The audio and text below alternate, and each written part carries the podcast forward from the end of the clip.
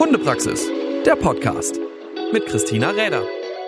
Ja, hallo und schön, dass ihr wieder dabei seid zu einer neuen Folge vom Hundepraxis Podcast. Und ach Gott, ich sag das ja immer irgendwie gleich, wie ihr das so gewohnt seid. Heute auch wieder mit einem spannenden Interviewgast oder wie sagt man das, einer spannenden Interviewgästin. Denn, also ich will jetzt nicht ganz viel vorwegnehmen. Ähm, ich sag mal, sie war eine sehr interessante Kundin, um das mal so zu sagen, ähm, die mich dieses Jahr in einer Trainingsferienwoche ja, begleitet hat mit ihrem Wischler Norbert, mit ihrem Drahthaar-Wischler Norbert. Was da noch so ganz besonders dran war, das, darauf werden wir definitiv noch zu sprechen kommen.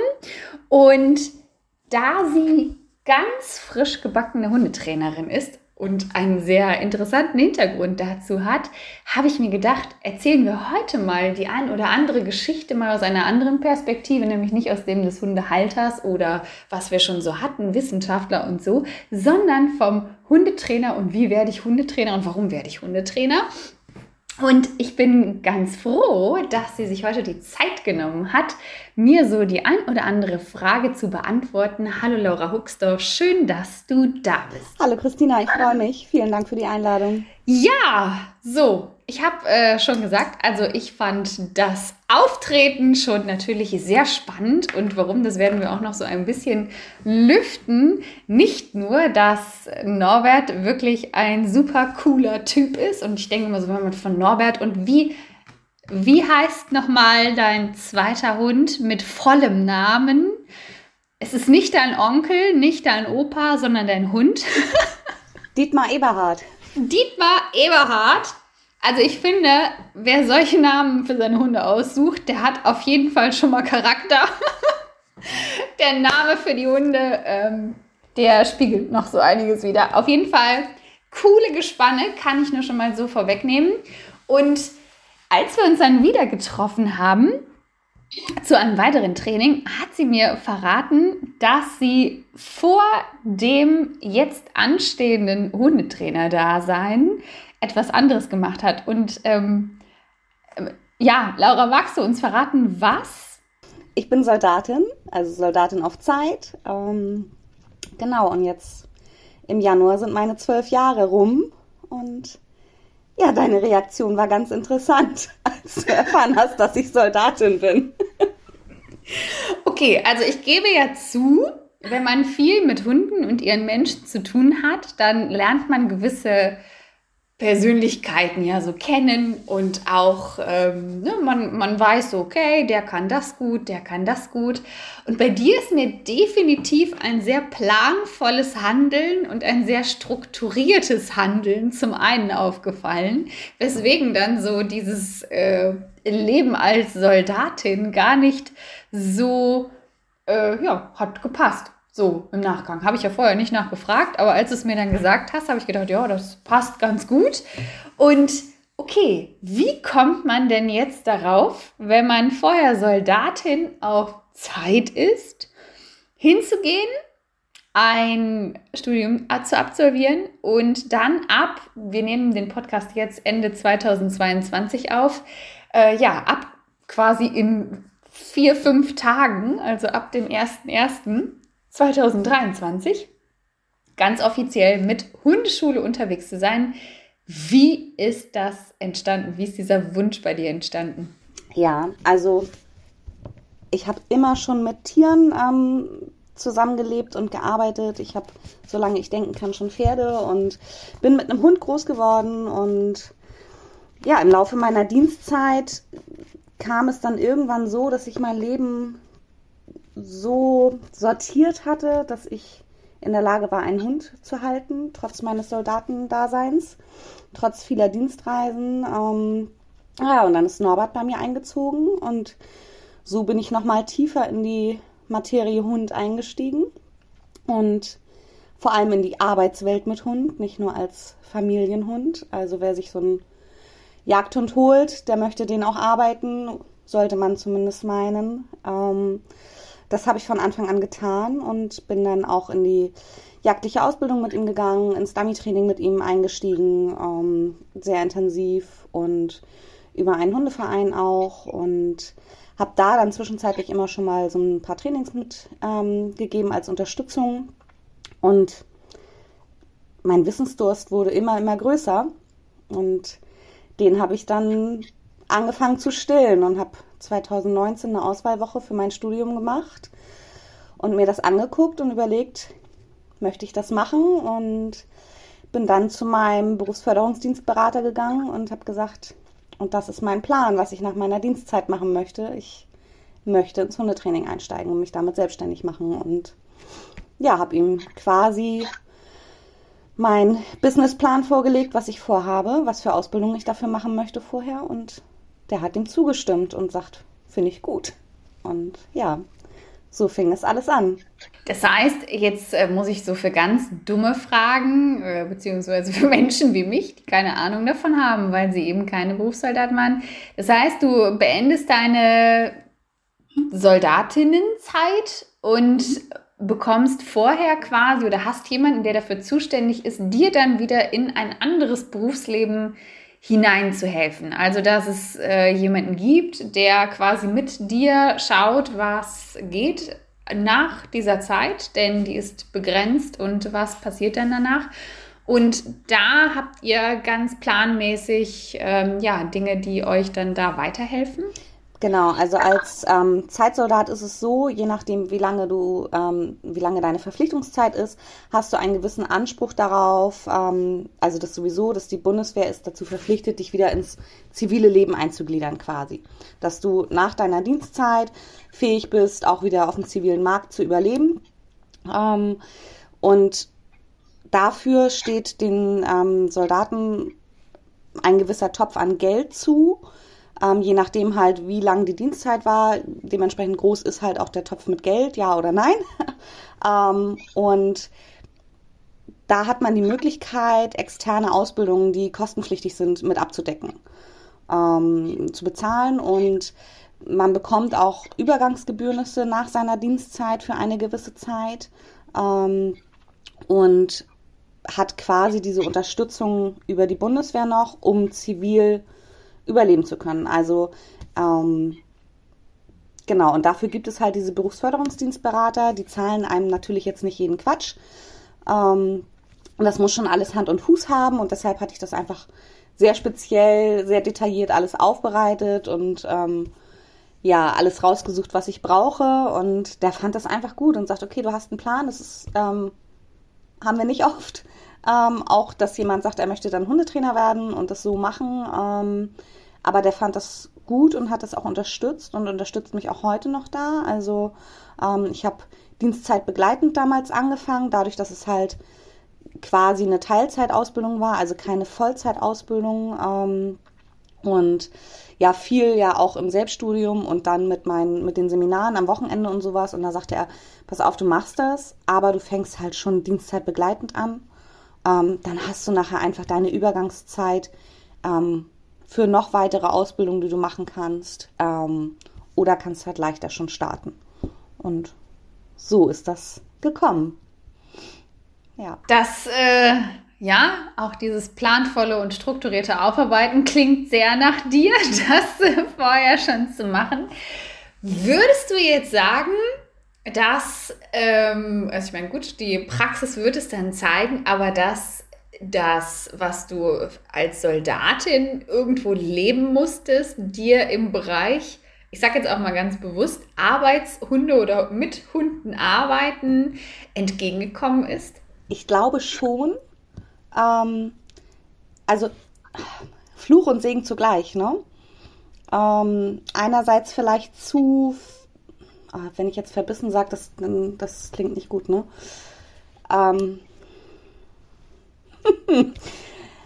also ich habe halt meinen Plan und ich kann den auch an, an Trainings anpassen, auch an die Teams anpassen. Das ist überhaupt gar nicht das Thema. Aber man hat ja einen gewissen Anspruch. Und dass mein Anspruch nicht zwingend der von meinen zu Trainierenden ist, das ist so eine Sache, die musste ich tatsächlich ähm, lernen. Ähm, da bin ich dem Hundeverein, dem ich ähm, mit oder in dem ich mit Norbert damals angefangen habe, in dem bin ich seit über zwei Jahren jetzt auch tätig als Trainerin, ähm, sehr, sehr dankbar und auch unseren Mitgliedern sehr dankbar, ähm, weil die mich dann natürlich auch geschult haben. Ne? Also, dass man auch einfach mal sagt, Wusa, das ist mein Anspruch, aber die wollen vielleicht einfach nur Spaß haben mit ihrem Hund und nicht zwingend Prüfungen laufen etc. Mm.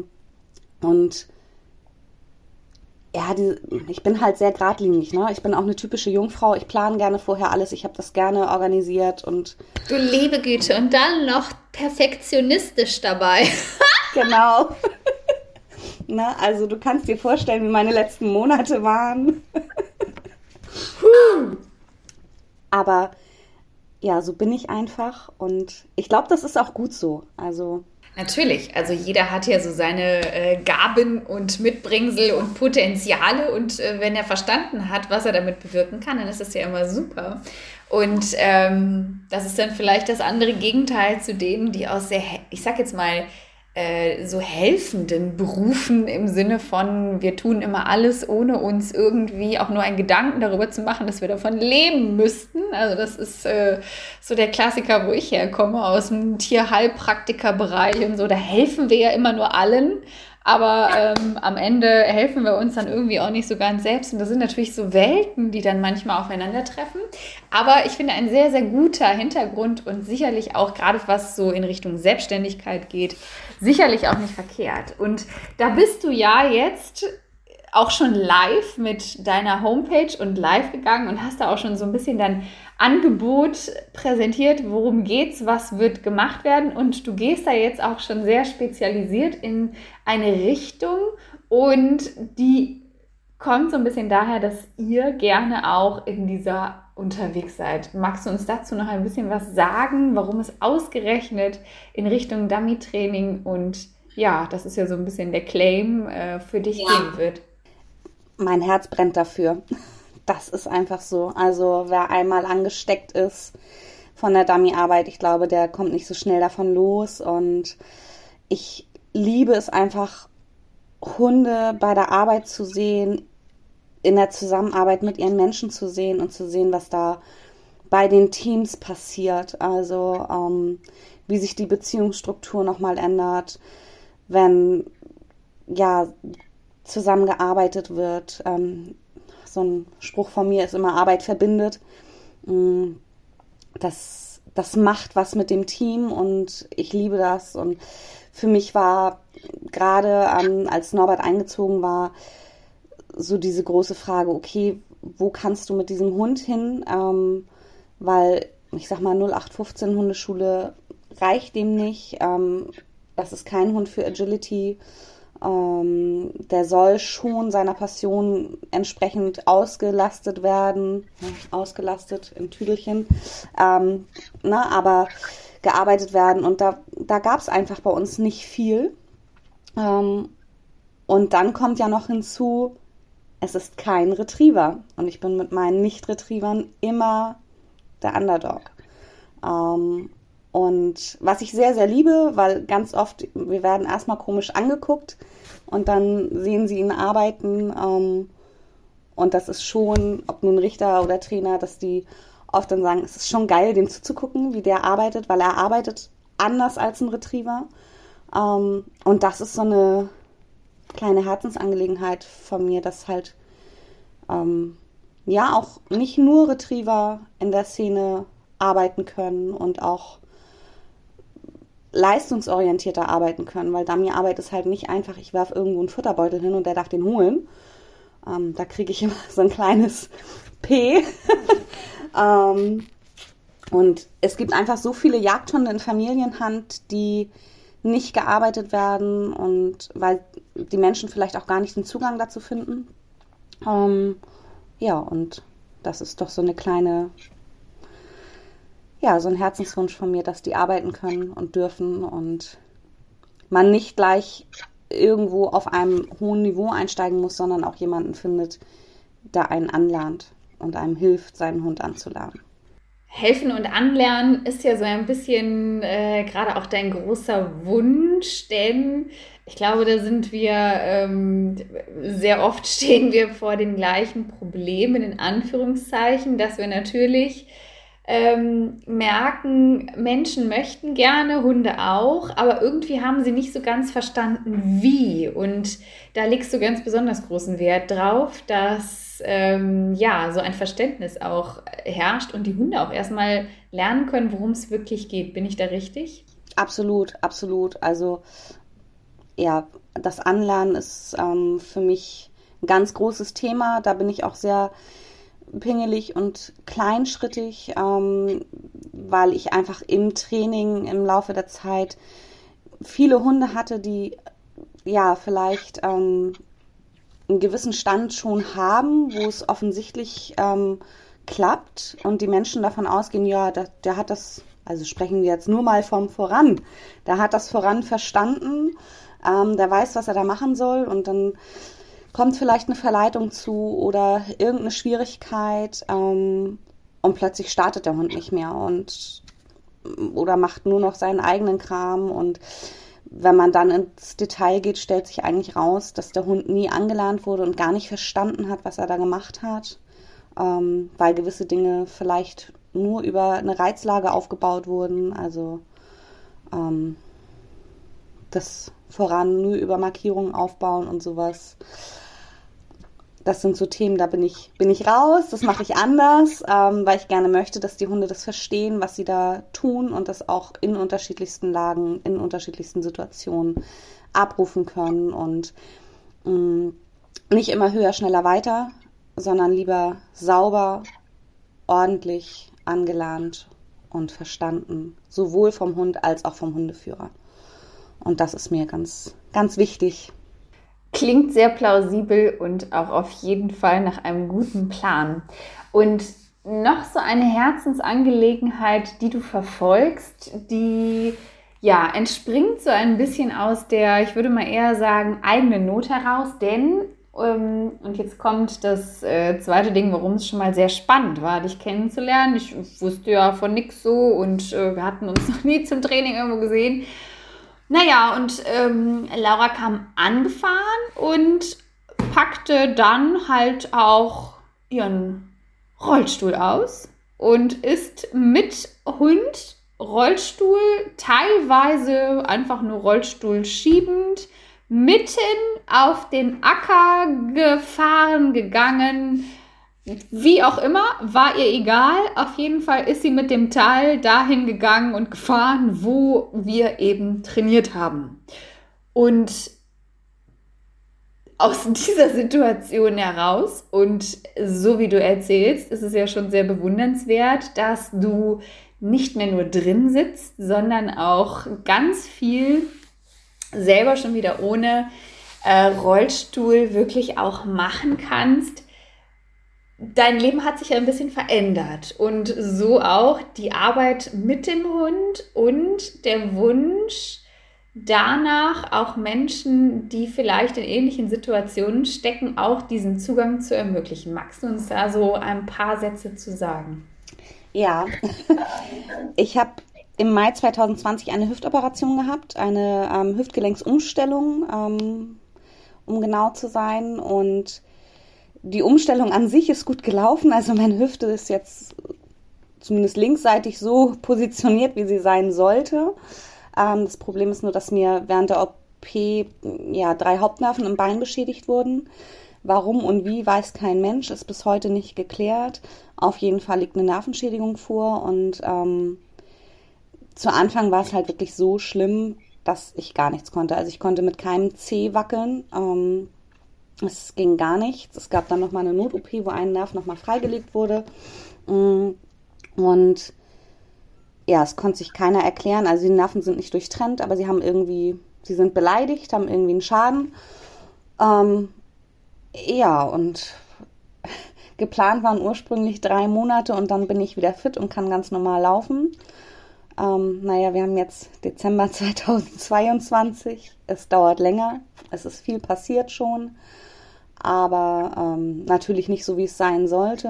Ähm, meine Schritte, die ich mache, mache ich alle über einen Hüftgang. Also das sind halt Trickbewegungen. Ich habe gelernt, damit umzugehen. Um, habe das Ganze allerdings von Anfang an ja doch einfach angenommen, weil ich für mich immer gesagt habe, das ist das bleibt nicht so. Ähm, das ist einfach mein Mantra. Ja, und in der Klinik wurde mir damals gesagt von meinem Operateur Mensch Laura, du wirst das Studium nicht machen können, ähm, die Ausbildung. Der wusste von meinem Plan. Es war halt so, dass ich mich im Mai habe operieren lassen und am 2.9.2020 mein Studium anfangen wollte und der wusste das und ähm, da habe ich einmal geweint und habe eine Nacht drüber geschlafen, wie Soldaten das so machen nach Dingen, die einem mitgeteilt werden und habe nächsten Tag gesagt und mir sagt hier keiner, was ich kann und was ich nicht kann.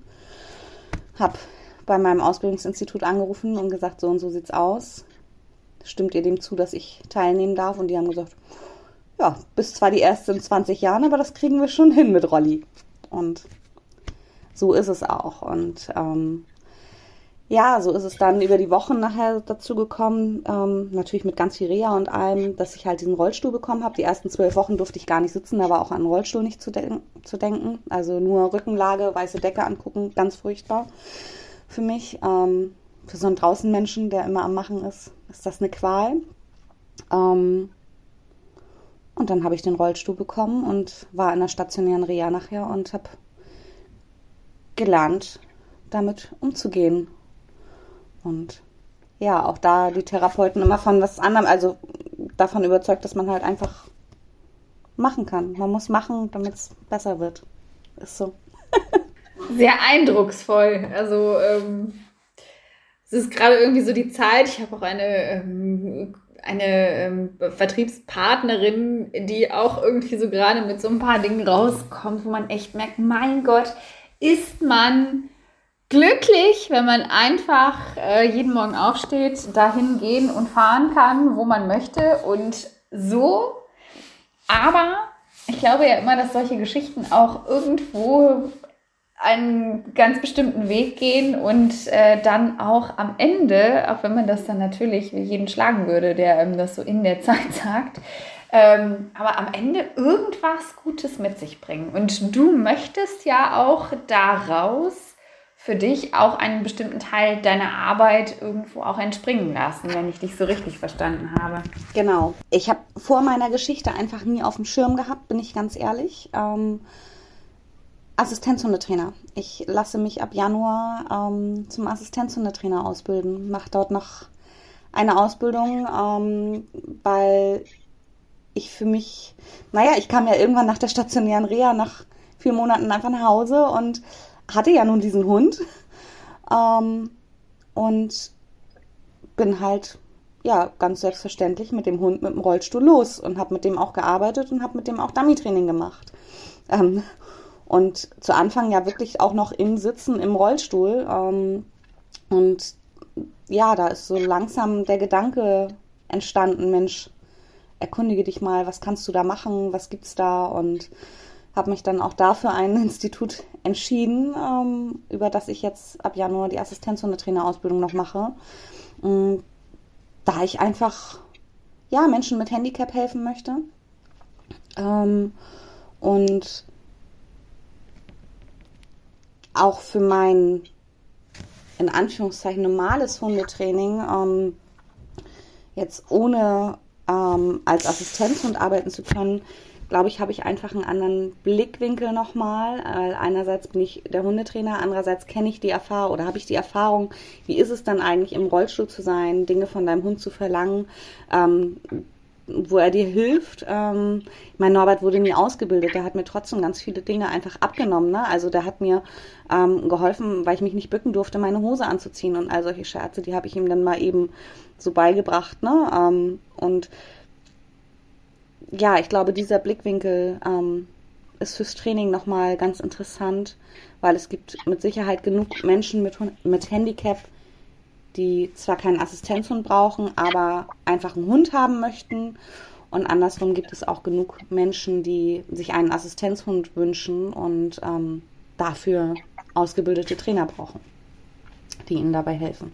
Definitiv. Und ähm, ich glaube immer, wenn man so eine ein, also ein Erfahrungsschatz natürlich auch irgendwo jetzt, jetzt ist er nicht gerade aus freiwilligen Stücken entstanden, aber wenn man den natürlich beizusteuern hat, dann ist man ja schon auch sehr nah bei diesen Leuten, die dann vielleicht auch endlich den Mut fassen zu sagen, okay, wenn die das gemacht hat, ähm, dann kann das ja auch für mich ganz gut sein. Und ich meine, dass wir natürlich auch, egal welches Handicap Menschen haben, dass es positive Effekte von sozialen Lebewesen um sie herum gibt, die sie eben nicht permanent gängeln, machen, tun, sondern einfach nur ihr Gutes für die Menschen äh, ja, so mit sich bringen. Das ist ja unbestritten. Und wenn man dann auch noch zusammenfindet und eine coole Arbeit zusammen machen kann, umso schöner. Und ähm, bin ich ganz gespannt drauf, was du damit machen wirst und da dann auch natürlich nochmal ein ganz neues Feld dir irgendwo erarbeitest. Bis dahin geht es jetzt erstmal im Januar los mit, ähm, ja, also du bist im Raum Kiel unterwegs, mhm. ähm, bist mobil und hast da erstmal so dein Angebot in Richtung ich sage jetzt mal, Alltag, Training, Erziehung vom Welpen bis zum erwachsenen Hund, was man halt so im Allgemeinen braucht und die Bedürfnisse davon abzudecken und dann aber auch schon im Speziellen in Richtung Dummy-Training. Ganz genau. Und beim Dummy habe ich es halt tatsächlich, ähm, also ich habe eine absolute Neulingsgruppe ähm, quasi, wo wir bei Null starten. Dann habe ich eine Basic-Gruppe, die halt alles fein säuberlich ähm, auseinandergenommen hat und wie die Aufgaben zusammensetzen. Ähm, und dann gibt es die Anfängergruppe und eine fortgeschrittene Gruppe. Genau, das sind so die ähm, Felder, die ich da abdecke. Ähm, ja, Einzel- und Teamtraining ähm, fürs Dummy. Genau. Also ein sehr spannendes Angebot für die Leute, die gerade lokal da oben im Norden, äh, der ja manchmal nicht ganz so dicht besiedelt ist, was das angeht, ähm, da etwas Kompetentes suchen. Die dürfen ab Januar aufatmen und haben dann da einen wunderbaren Ansprechpartner. Liebe Laura, die Zeit rennt immer wie verrückt. Das habe ich ja schon eingangs gesagt. Ich äh, danke dir auf jeden Fall erstmal sehr für die Zeit, wünsche dir viel Erfolg für diesen neuen Weg und ähm, was auch immer daraus entstehen mag. Ich werde das verfolgen, ich werde das sehr gespannt verfolgen, denn ähm, das interessiert mich immer sehr, wenn da jemand so ein bisschen out of the box denkt und macht und tut und äh, da auch so seinen Kopf durchsetzt und es einfach durchzieht, finde ich mega. Und ähm, ja, wünsche dir ganz viel Erfolg, einen guten Start. Das steht ja jetzt wirklich gerade bevor, wenn der Podcast rauskommt, dann läuft es schon. Und ähm, ich denke, wir sehen und hören uns noch an der einen oder anderen Stelle. Vielen lieben Dank, Laura. Auf jeden Fall, vielen, vielen Dank. Ich äh, ja, danke dir für die Möglichkeit ähm, und ich freue mich auf dich ganz bald. Hundepraxis, der Podcast mit Christina Räder.